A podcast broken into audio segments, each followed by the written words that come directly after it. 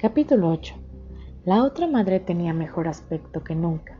Sus mejillas lucían un ligero colorete y los cabellos ondeaban como si fuesen serpientes perezosas en un día de calor.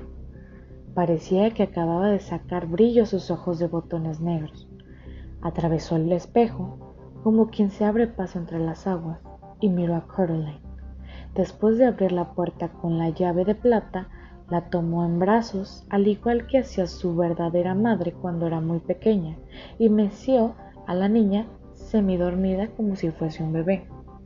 La otra madre llevó a Caroline a la cocina y la depositó con mucho cuidado sobre la mesa. Caroline intentó despertarse. Tenía la vaga idea de que la habían abrazado y acariciado, y quería más, hasta que se dio cuenta de dónde y con quién estaba. No pasa nada, Caroline, cariño mío, dijo la otra madre. Te he sacado del armario. Necesitabas una lección, pero sabemos templar la justicia con la misericordia. Odiamos el pecado, pero amamos al pecador. Has de ser una niña buena que quiere a su madre.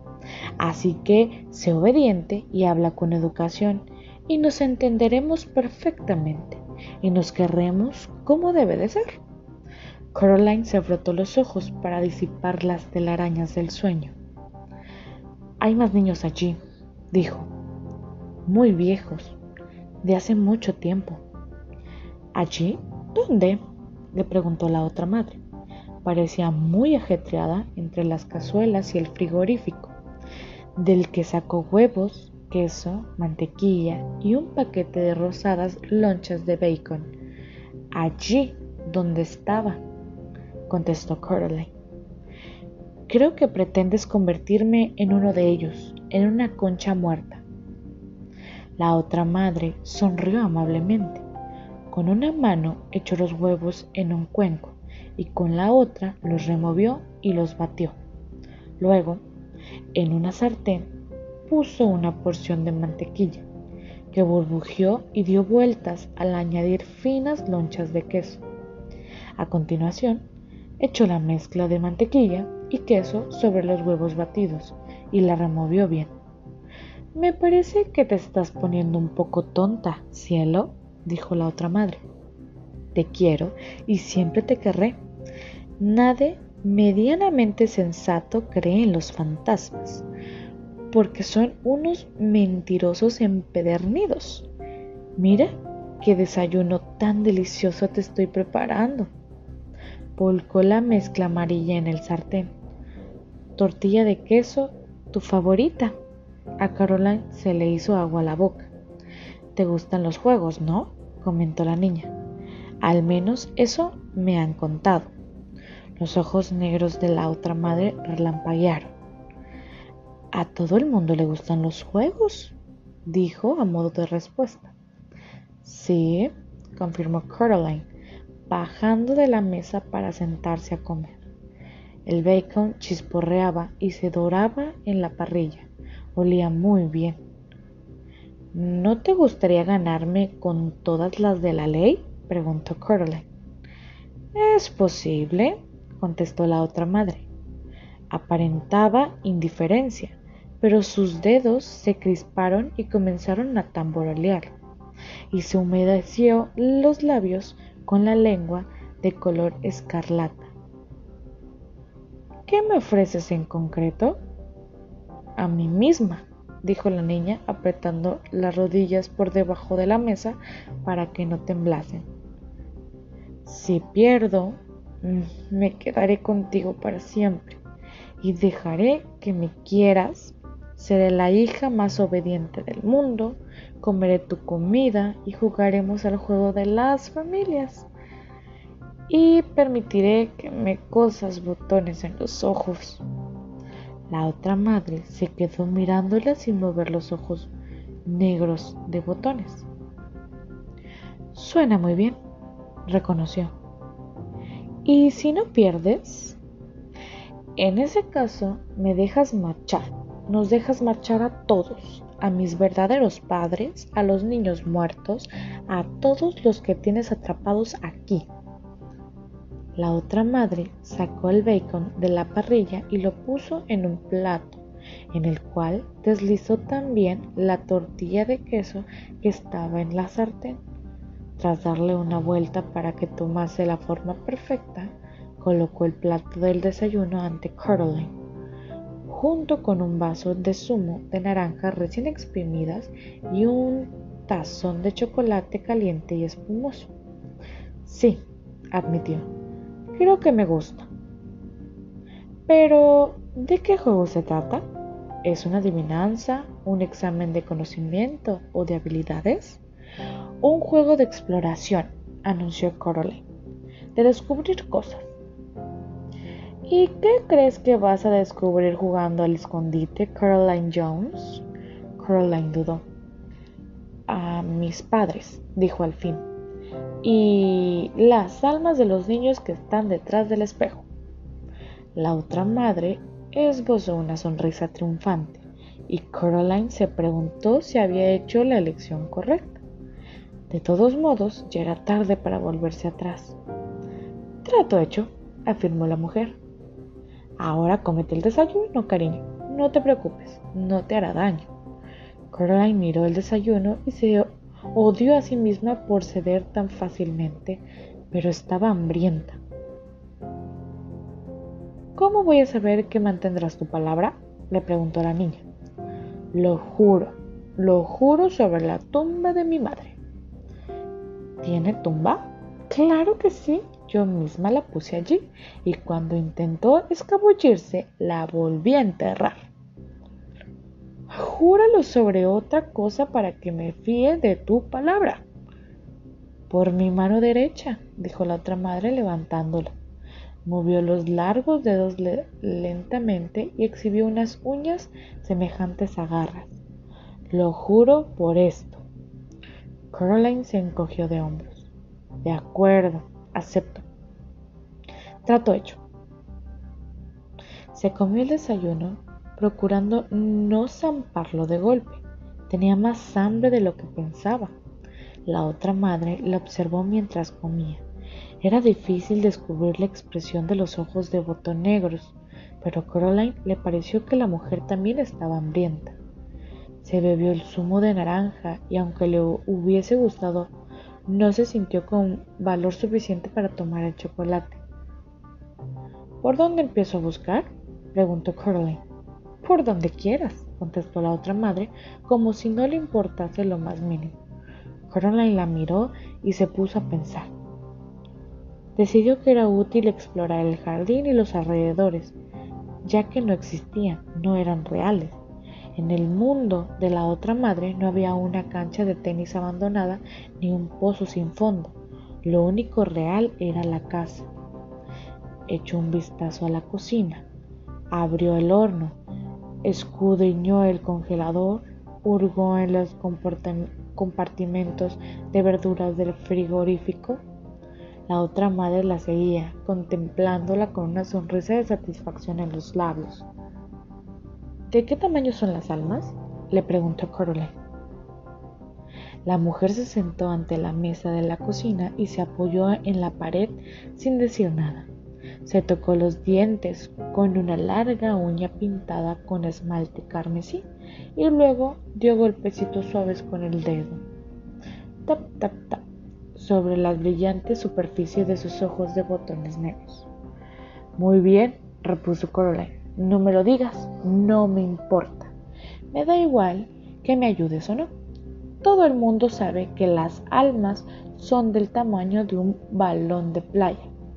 Esperaba que la otra madre dijese algo como tonterías, son como las cebollas maduras o como maletas o como los relojes de pared, pero se limitó a sonreír y a seguir toqueteándose el ojo con el dedo de forma constante e incansable como si fuese el goteo de grifo de un fregadero. Entonces, Coraline se dio cuenta de que lo que oía era realmente el ruido de agua y de que ese y, que, y de que ella se hallaba sola en la cocina. La niña se estremeció. Prefería que la otra madre estuviera visible. Si no estaba en ningún sitio, podía estar en cualquier parte y, además, tememos más lo que no vemos. Se metió las manos en los bolsillos y cerró los dedos en torno a la tranquilizadora piedra agujerada. La sacó del bolsillo, se la puso delante de los ojos como si sostuviese una pistola y se dirigió al vestíbulo. Lo único que se oía era el goteo del agua en el fregadero del metal. Contempló el espejo del fondo. Durante un instante se empeñó y le pareció que sobre el cristal flotaban rostros borrosos y difusos, pero enseguida desaparecieron y no quedó más que una niña, demasiado pequeña para su edad, que sostenía algo que emitía suaves destellos como si fuesen carbón verde. Caroline se miró las manos con sorpresa y vio tan solo una piedra con un agujero en medio, un, guijarro de anodino color marrón. Después volvió a mirar el espejo, en el que la piedra resplandecía como una esmeralda. De ella salía una estela de fuego verde que conducía a la habitación de Caroline. ¿Mm? exclamó ella. Se dirigió a su cuarto. Los juguetes revoloteaban excitados cuando entró, como si estuviesen contentos de verla, y de la caja salió un pequeño carro de combate que la saludó tras rodar sobre otros juguetes. Cayó al suelo y quedó tirado sobre la alfombra, como un escarabajo patas arriba, rechinando las bandas rondantes hasta que Caroline lo recogió y se dio la vuelta. Entonces el tanque se escabulló bajo la cama avergonzado. Caroline registró la habitación, miró en los armarios y en los cajones. Después cogió la caja de los juguetes por un lado y la volcó sobre la alfombra. Los juguetes resonaron, se estiraron y se movieron con torpeza. Una canica gris rodó por el suelo hasta chocar con la pared. Caroline pensó que ningún juguete tenía aspecto de alma. Examinó una pulsera de plata con dijes en forma de minúsculos animalitos que se perseguían unos a otros. El zorro nunca atrapa al conejo y el oso no podía alcanzar al zorro. Caroline abrió la mano y observó la piedra agujerada en busca de una pista, pero no encontró ninguna. La mayoría de los juguetes se habían escabullido para esconderse debajo de la cama, y los pocos que quedaban, un soldado de plástico verde, la canica del cristal, un yoyo de color rosa chillón y otros, eran las típicas cosas que están en el fondo de las cajas de juguetes en la vida real, objetos olvidados, abandonados y rechazados. Estaba a punto de irse para buscar en otro sitio cuando se acordó de un suave murmullo que había oído en la oscuridad y le había dicho lo que debía hacer. Levantó la piedra agujerada hasta la altura del ojo derecho, entonces cerró el otro ojo izquierdo y miró la habitación a través del agujero. A través de la piedra el mundo era gris e incoloro, como un dibujo a lápiz. Todo parecía gris. No, no, no todo. En el suelo brillaba algo, algo semejante a una brasa en la chimenea del cuarto de los niños, del color de un tulipán naranja y escarlata meciéndose bajo el sol de mayo.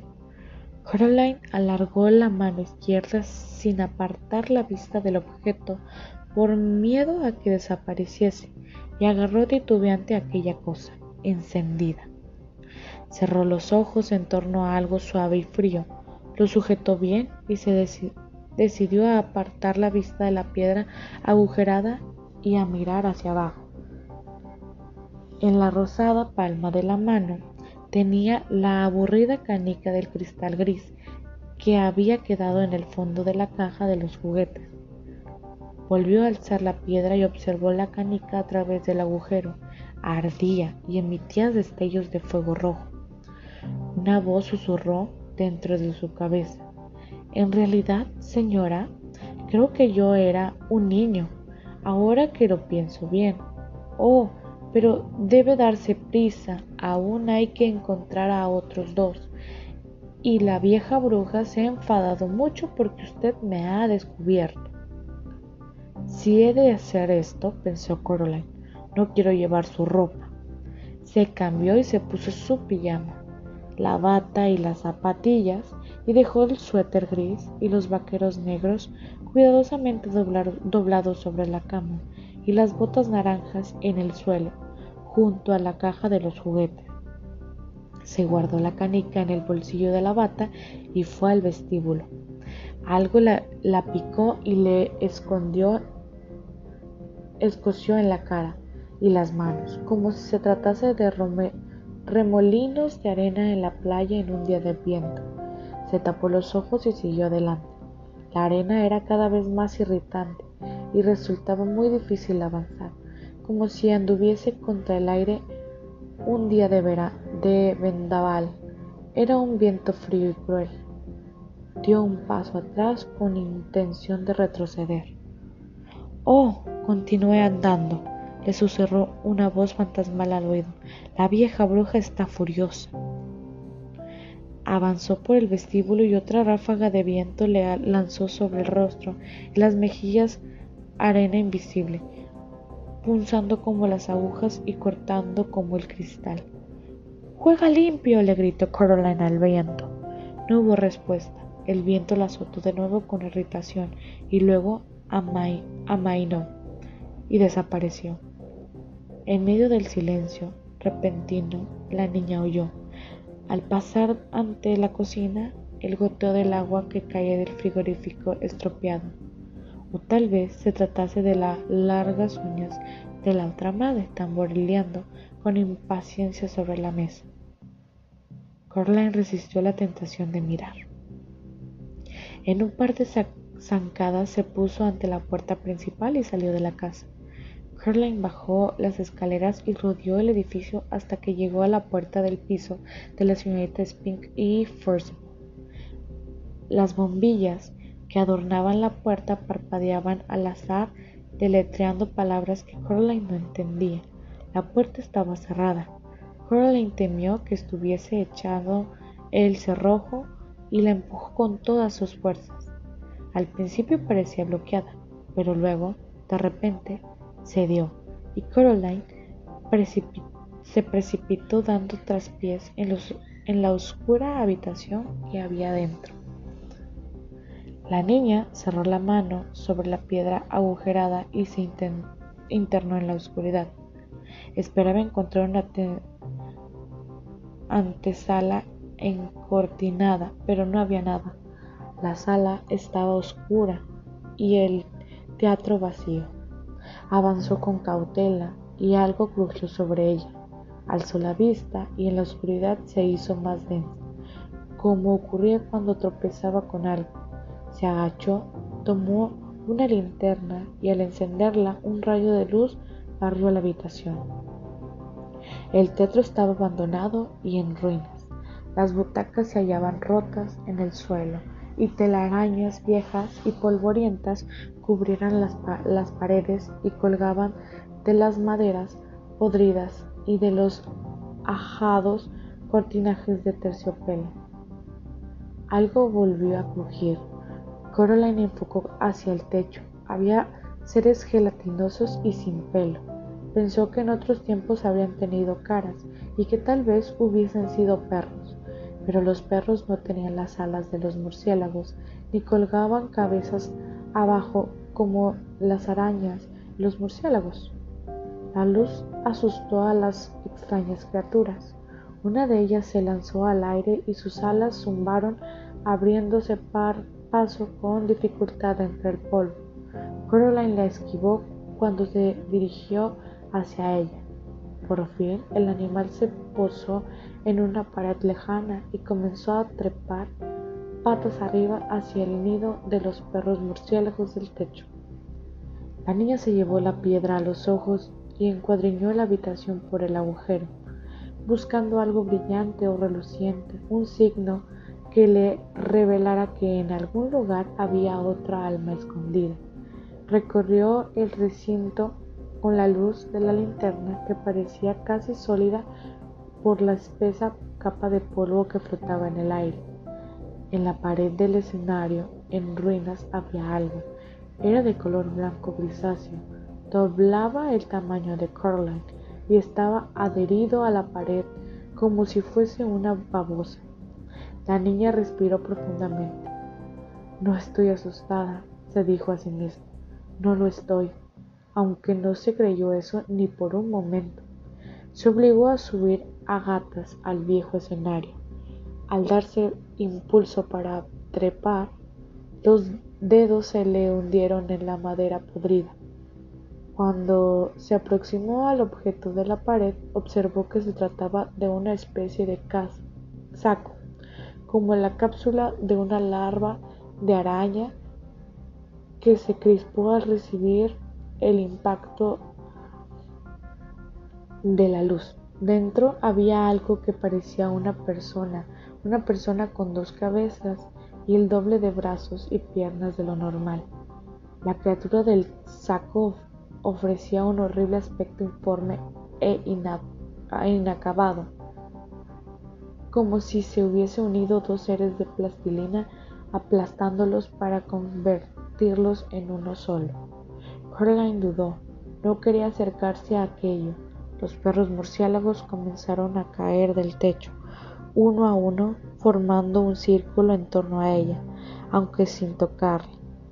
Quizás no haya alma oculta aquí, pensó, y sea mejor que lo deje y vaya a otro sitio.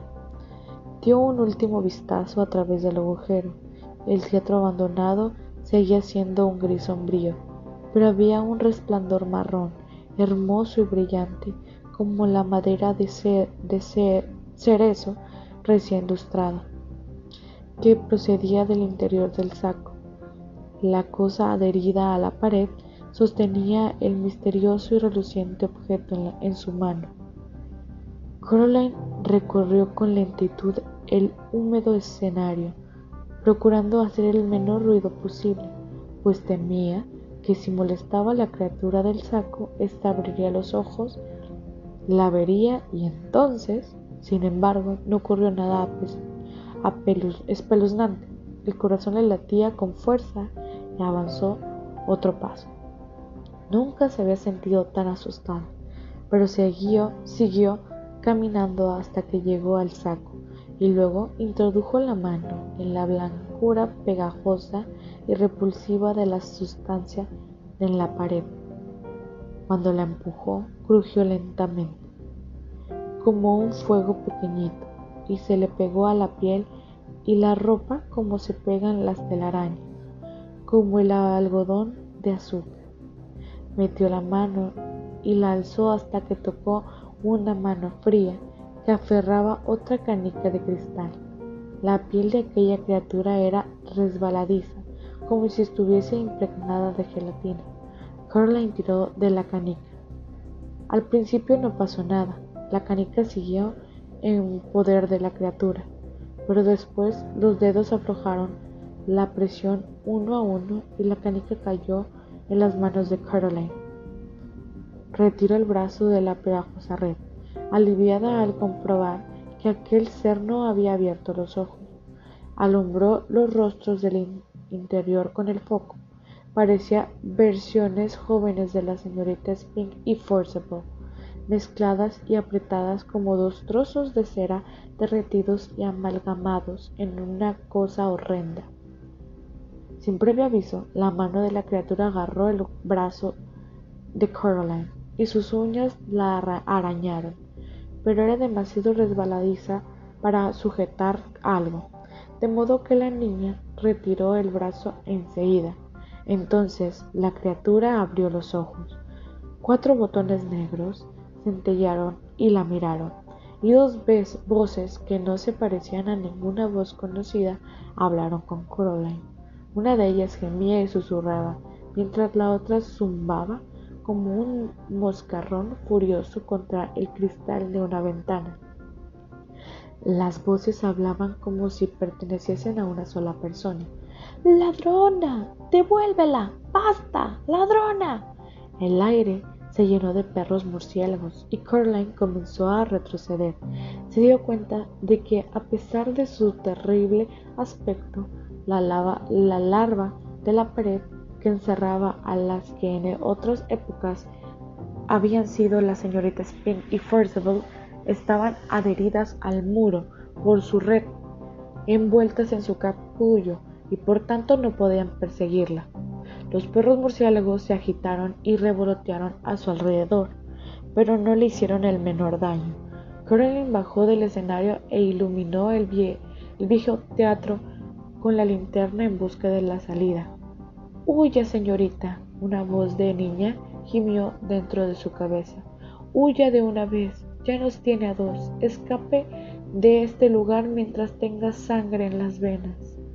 Caroline guardó la canica en el bolsillo, junto a la otra. Entró, encontró la puerta, corrió hacia ella y la empujó hasta que consiguió abrirla.